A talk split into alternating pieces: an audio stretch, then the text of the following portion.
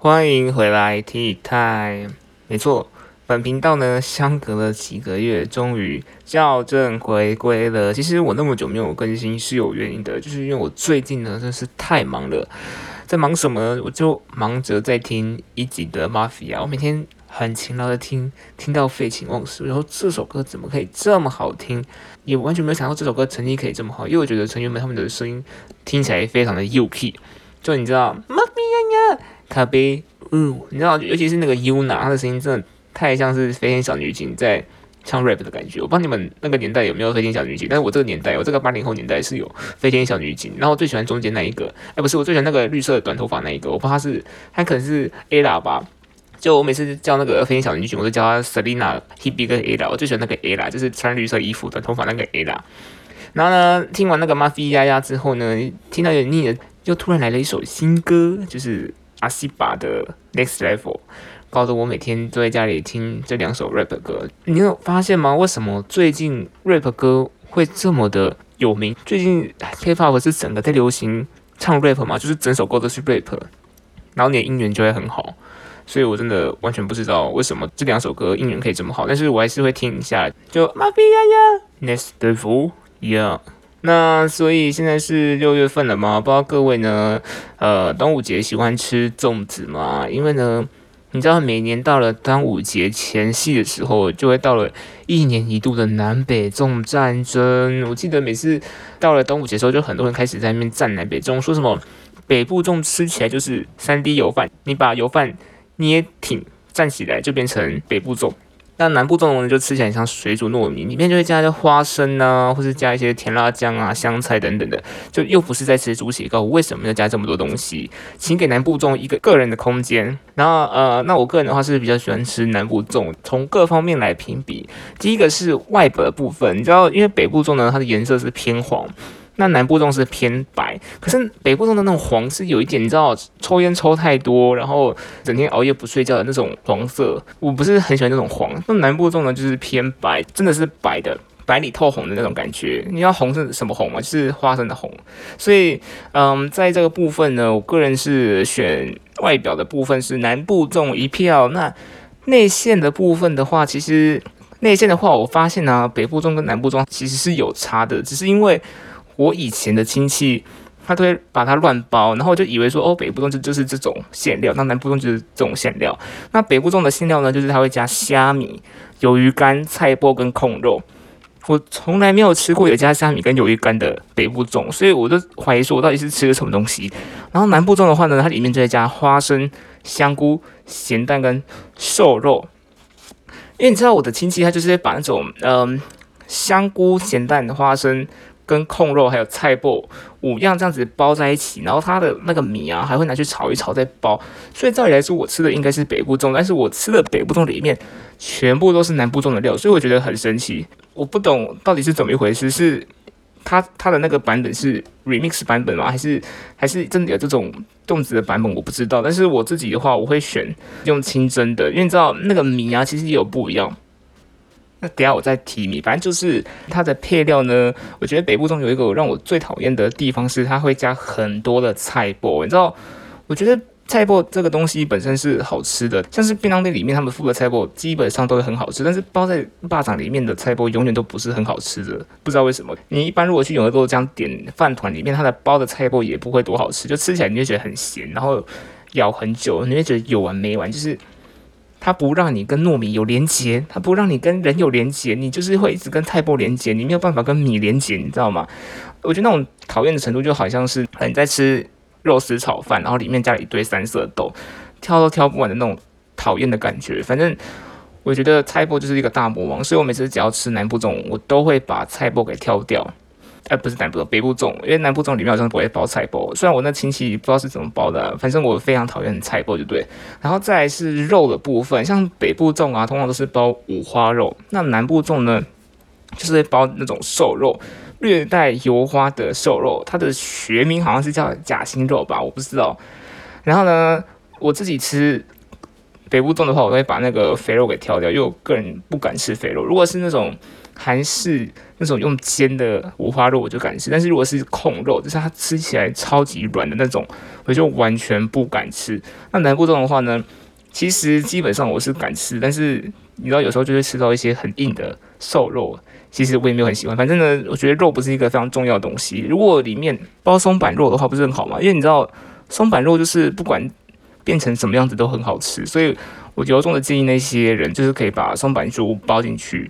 肉粽里面，你知道屈原呢，他可能比较喜欢吃松板猪。那接下来呢是酱料的部分，因为你知道，我觉得吃肉粽有个很重要的一点，如果你不想要让它变成油饭的话，你就一定要加酱。因为通常我们吃油饭的话不会加酱，对不对？但是吃肉粽就会加酱。然后呢，因为北部粽呢，它是先呃，就是先把那些馅料啊、米啊炒过之后，然后再拿进去包，所以它在炒的那个过程当中呢，其实已经有加很多调味料。很多时候，如果你再加酱的话，它吃起来会过咸。但是南部粽呢，它是直接把那些糯米拿去泡水，跟那些馅料再包起来拿去蒸，所以呢，它少了那种炒馅料跟调味的部分，吃起来会比较清淡。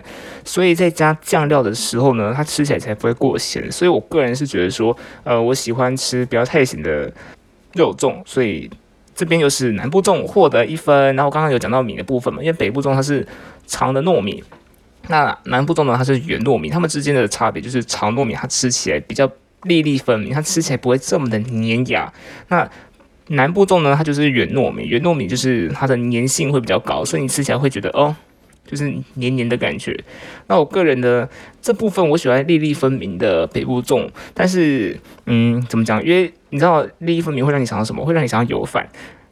就是死都不想给北部粽一分，所以这边呢，我们又是南部的圆糯米又得一分。总之就是南部粽大获全胜。好，以上就是肉粽的话题。那我不知道各位呢，你们有没有想过，就是你在吃肉粽的时候，你们相信屈原以前这样？你知道肉粽的这个故事，就是说以前屈原他是楚国的呃吟歌诗人阿卡大臣，反正就是一个大臣，然后又会。创作写诗，他就是一个非常有呃才华的一个存在就对了。然后他跟肉粽结缘的故事呢，就是因为当时他是一个非常爱国，甚至你可以说他是一个沙文主义的人。好，这段是我自己讲，画过画过画过。然后呢，他当时就主张楚国独立。然后据说呢，他还提议说找齐国一起去攻打秦国。但是呢，他的意见呢，没有人鸟他，就是。其他的那些大臣都不想理他，然后最后最后最后就是楚国他们被秦国攻打，快要灭国的时候，反正就是楚国就被人家打败就对了。然后呢，他就选择要去跳江自尽，因为他不想要变成其他国家的人，他就是生在楚国，死在楚国，然后就跳江嘛。他跳完之后呢，楚国的老百姓就为了要悼念他，就觉得说，哦，我们那么伟大的一个诗人阿卡大臣阿卡，嗯，创作才子，居然就这样子。失去了一个性命，我们不可以让那些鱼、虾、螃蟹、呃浮游生物、呃等等之类的去吃掉屈原的肉体，所以呢，我们就要把那些粽子丢下去给那些生物吃，然后就是避免他们去吃屈原的肉体。那听到这边，你们觉得很感人？我觉得小时候听会觉得说，哦，这个故事真的好浪漫，为什么有这么这么多善良的老百姓？但是。长大后就觉得说，嗯，嗯，对啊，就是你有想过吗？就是如果你包肉粽的话，你知道，通常就是那种吃肉粽啊，那些店员他就把那个线绑很紧，然后就包一堆叶子，然后绑紧这样子。这些鱼跟虾，他们要怎么把那个线给拆开来？他们根本没有办法吃肉粽，他们想吃也吃不到，因为你都把它包起来了，要怎么吃？我们自己平常如果你知道自己在吃的话，如果没有剪刀，有时候真的也打不开来。而且重点就是有这么多东西可以丢，为什么丢肉粽？你知道，如果一个人丢肉粽的话，那个水可能还好。可是如果有几百个人、几千个人那边丢肉粽，哇，那个水里面会变超油的，那些鱼会不会就先被油死啊？所以我真的不懂说为什么要包肉粽。你们可以丢个面包啊，或者丢个吐司边。因为你知道我们平常去那种河边啊，什么什么淡水河不淡水河，反正就是去河边或者去那什么有有河的地方、有鱼的地方，我们通常都是喂那种鱼饲料，或是喂面包屑，你知道。丢个面包屑就一堆小鲤鱼在那边抢来抢去的，为什么要丢肉粽？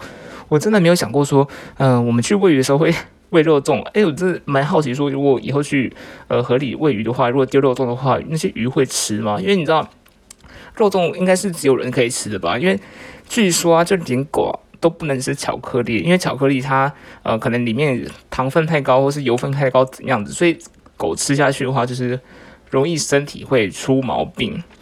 所以我就想说，鱼可以吃这么嗯容易胀气的肉粽吗？反正我就觉得说，OK，好，屈原的故事，那我们就到这边。其实屈原有很多版本啊，但是我觉得最主要还是要谢谢屈原，因为我记得以前好像国中、高中的时候也没有背过什么他的诗，对不对？就很少。但是我们以前很常背的诗就是孔子，因为孔子他以前可能就是吃饱太闲，没事做，就整天在那边吟诗作乐，没事做，然后不然就是偶尔就是呛一下他的徒弟这样子，然后写一堆废话，就无时无刻可能都很闲，都一直在写废话。然后所以我们在上国文课的时候，就一直要被他讲了什么东西，又想说他讲什么东西到底关我屁事，我不想知道。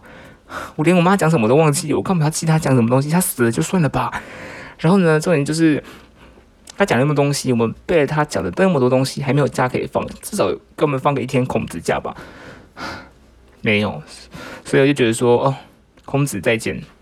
好了，那今天呢，我们的这个肉粽的话题就先结束。那接下来呢，我要来分享，就是我呃最近大概一两个月前发生的一件。悲惨的故事，就是依稀记得呢，在那个时候，我跟我我吃完晚餐回家的时候要搭那个捷运嘛，然后那那时候我手上刚好拎着一个 Uniqlo 的纸袋，然后呢，那时候我就要找我的耳机，所以我就先把我的那个纸袋就是挂在我的手腕上面，然后就这样找找找，就是头伸进去我的包包里面找，刚好呢一找的真是太兴奋，也不是说太兴奋，就是。一个幕府的眼球呢，就不小心直接插进的那个时代四处比较尖锐的地方，然后一开始就右眼球，然后一开始我就觉得觉得说我眼睛有点刺刺的，但是也没有说特别的不舒服。大概隔了五秒钟吧，我的眼睛就开始流眼泪，然后就是那种像洪水般的狂流，流到不行，比流的话还要流，就是一直流，一直流，一直流，一直流，一直流。然后我就很怕说我流的是血。好险不是，只是眼泪而已。然后呢，当下我的眼睛就突然完全的张不开，然后我就先在原地就是休息一下。我那时候啊，旁边都是人，好尴尬啊！我要去哪里躲起来？但是我就坐在那边，然后就先先让我眼睛恢复一下。我想说会不会就是呃，刚刚被知道当下应该是会很模糊，但是这有点像是嗯，你洗脸的时候，然后沐浴露跑进眼睛里面，就是大概那种感觉吧。我在猜，然后大概隔了十分钟，自己就会好。但是隔了几分钟之后，眼睛完全没有好，然后它开始就变成一片模糊的样子，那种感觉就很像说你早上睡觉起来眼屎太多，睡眼惺忪、迷迷糊糊样子，大概再乘个一百倍这样子，反正就是眼前非常的模糊。当下我就一一个人站在月台旁边，我不知道到底该怎么办。然后呢，这种情况你就觉得说跟别人求救也很奇怪，然后我就在原地呢。把那个卫生纸拿出来，把我眼泪擦干之后，我就嗯打开我的手机，就用我的左眼看一下，说哎现在几点？然后不知道家里附近眼科还有没有开，如果没开的话，我就只好去大医院挂急诊。但幸好我呃吃完晚餐那个时间点，去做检验的时候大概还有半个小时，然后就赌了一把，想说不行，我现在就赌赌看好了，然后就二话不说的直接上车，然后坐回家，然后再从捷运站。冲去那间眼科诊所，整个过程非常的困难，因为我的右眼呢被那个路灯照得非常的痛，基本上我觉得右眼就是一直硬逼着。然后呢，我眼睛只要一张开，我就觉得说，哦，眼睛现在呢好像在看万花筒一样，你知道，明明就只有一个颜色，因为路灯不是通常都橘色嘛，但是你一看到万花筒，就觉得说，哇，它真的非常的缤纷，它有很多颜色。这种体验大概就只有眼睛被划伤能够感受到，因为你知道很多。眼睛的疾病不是说什么哦，你看过去会很像在看彩虹嘛？大概就是这种概念就对了。然后呢，跑着跑着，我就是跑超久，大概跑了十五分钟吧。看到招牌，然后看了一下我的手机，哦，九点二十几分。然后现场就还有一个客人，所以我就立刻冲进去说我要挂号，就有顺利的挂到号。真的非常感谢那个还在等着看诊的客人，因为如果你看有些诊所，他们就很喜欢自己提早闭诊、提早打烊就对了。然后呢？反正我就有顺利的看到医生，然后在进诊间之前呢，我们就要先做一些检查，像什么量眼压，然后看小房子啊、放大缩小之类。那我印象最深刻的是，我在量眼压的时候，我要跟护理师讲说：“诶，那个我的右眼囊刚刚好像被刮伤了，所以我现在完全看不到。那我还需要再去量我的眼压吗？”然后说：“好啊，量啊，量量量。”然后结果之后呢，我就眼睛张很大，然后那个护理师就跟我说：“诶，那你等下就是眼睛不要眨，然后看前面，看那圆圆的地方。”然后我就说：“可是我现在完全看不到，所以我根本也不知道圆圆的地方在哪里。”然后就说：“没关系，那你就也把眼睛张大，然后放空就好了。”然后结果我就一直就是那个量眼压机下不是喷一个气体嘛，然后就一直疯狂的喷我，喷了大概二十几次，还是完全量不到我的眼压。结果护理师呢，他也可能就是想说啊，算了吧，那就直接量左眼。没有想到他左眼一次就量完了，所以我不懂说为什么我的右眼都量不到。可能要看那个圆圆东西吧，但是没看到就没有办法量到，所以呢，好像就是又学到一个小知识的感觉。然后之后就进诊间，然后医生就问我说：“哎，你的眼睛怎么了？”然后我就说我刚才被我手上的尼尼库诺的纸袋的边边角角尖锐的地方给割到，然后就傻眼，他就想说我在冲三小，这是来试问一般人被纸袋尖锐的地方割伤眼睛眼球正中央的几率有多高？请作答。我真不知道我怎么可以，我觉得这这个几率应该比中乐透还要低吧。反正我就不知道为什么我就被那个东西给刺到，就对。然后那时候刚好眼睛还没有闭起来，就直接整个眼睛张很大的给它回掉，划到划过去。然后医生就说那是什么时候事情？我就说刚刚，我就说大概三十分钟前吧。然后他就说哦，好险好险，然后就开始帮我照，呃，就是照那个灯啊，然后怎么样？他就说呢，我的眼结膜跟眼角膜呢中间的那一块皮。被我给刮下来了，你知道眼结眼角膜就是眼珠前面的那个膜，那眼结膜呢就是眼白那边的膜，所以呢，我等于说可能眼白跟眼珠中间的那个交接处的那个那前面那个膜可能都被我给捋下来了，你知道吗？所以他说，因为刚好伤到正中间，所以它的愈合时间要比较久，因为你知道伤口就是先从旁边开始生长，然后它慢慢长，慢慢长，长完之后呢才会跑到中间来。然后我就说 OK 好，所以应该是会好红，那就好。我真的很怕它不会好。然后之后我就回去想说，哦，医生说会好，那那应该就会好吧。然后就第一天睡觉，我想说，诶，一周一可能就跟呃洗脸的时候沐浴乳跑进眼睛那种感觉是一样，就睡一觉应该就好了吧。结果我第一天早上起床，眼睛完全一样，没有变化，眼前呢还是非常的万花筒，就你看什么东西都看不到，然后就连我。要看 iPhone 的时间，现在早上几点？我用右眼看的话是完全模糊的一片，就只看到白白的那个字体在前面，但是它是什么形状、什么颜色，就白白的颜色都看不到。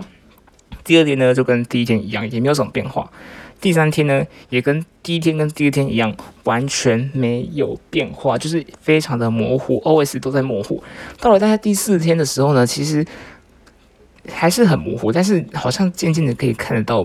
比较大的物体，比较没有这么的万花筒的感觉，但是它还是万花筒，它就是变成嗯万花筒的劣质品的那种感觉就对了，反正就是没有那么万花筒。然后开始可以看到一些形状啊，例如三角形、正方形，虽然还是眼前是土的感觉，但是它还是形状有开始变得比较明显。然后大概到了第五天之后呢，就是我看着形状有比较立体，甚至说我现在手伸出来。我可以看到说，我现在手指有几根这样子，就是可能第一天看就是六根吧，第五天看就变五根，然后大概到了第六天之后呢，就开始可以渐渐的看到，就是我 iPhone 上锁屏的时间，那个比较大的那个字体是可以看得到，但是比较小的字跟那个就上讲那个时间啊，基本上还是完全看不到。然后呢，就大概这个状态吧。到了大概第十四天之后呢，其实很多东西就可以渐渐看得比较清楚。然后一直到现在大概一个月过后。大概视力有恢复八成左右，因为医生他是说，呃，比较深层的组织要恢复的比较久，可能要两个月、三个月，看个人的情况。然后说叫我尽量不要再去揉眼睛，因为其实这个情况啊，呃，如果有眼睛受过伤的人，他们会比较脆弱，所以如果你去揉眼睛的话，他担心会呃眼角膜又破掉或者怎么样。我自己是觉得现在视力有恢复很多，但是比我受伤之前的。嗯，视力还要有再差一些，像呃，以前右眼上近视一百度吧，现在感觉我的右眼有两百度的感觉，就是不戴眼镜的话，会看得比以前还要更不清楚。但是我还是非常感激，就是我从一个看不到的状态变成看得到，因为我算是非常幸运，就是在受伤的第一时间呢，有获得呃伤口照料。那时候医生呢，他就开眼药水给我点，然后还帮我戴那个治疗型的隐形眼镜。所以好险，我有经过这些动作啦，才可以恢复的比较快。如果我那时候闭着，然后我又跑去大医院挂急诊，然后又有什么问题，就会很麻烦。因为我有看过新闻，上面是讲说，哦，之前好像有个人也是眼睛抽到还怎样吧，好像眼睛有跑进沙子，然后他的眼睛去揉一揉，然后眼角膜就被他揉破，然后他的沙子里面呢又有一种病毒，所以呢，他当下呢好像也没有多想什么，就可能就自己点加点药水吧，然后点一点之后呢，突然他眼睛就瞎掉了，因为眼角膜他那时候破掉嘛，所以是呈现一种嗯。伤口发炎的状态，然后如果又有细菌跑进去的话，就容易会有一些很严重的后果。所以呢，我就觉得说我非常的幸运，所以我那时候就有去拜一拜，想说哦，谢谢老天爷，就是虽然给我发生那么不幸的事情，但是最后还是可以在第一时间获得照料。然后我觉得我非常感恩，感谢健保，感谢这个世界，从此我就变成一个学会感恩的人。永远千万记得，就是不要把纸袋挂在手上找东西，那被割到几率真的很很高吗？对我来说很高了。我听众没有像我一样那么蠢吧？我记得我以前去拔牙齿吧，可能就前一两天，嗯，牙齿很肿，但是到了第三天就慢慢降下来。你知道牙齿痛、牙齿嗯蛀牙、肿大这些东西，其实因为你知道它就是我们知道它会好，可是眼睛看不到的每一分每一秒都会让你感到非常的焦虑，所以。视力真的非常的重要，请各位一定要好好的保护自己眼睛，然后划手机的时候记得要开灯，然后亮度不要调太高。就这样，我们下次见，拜拜。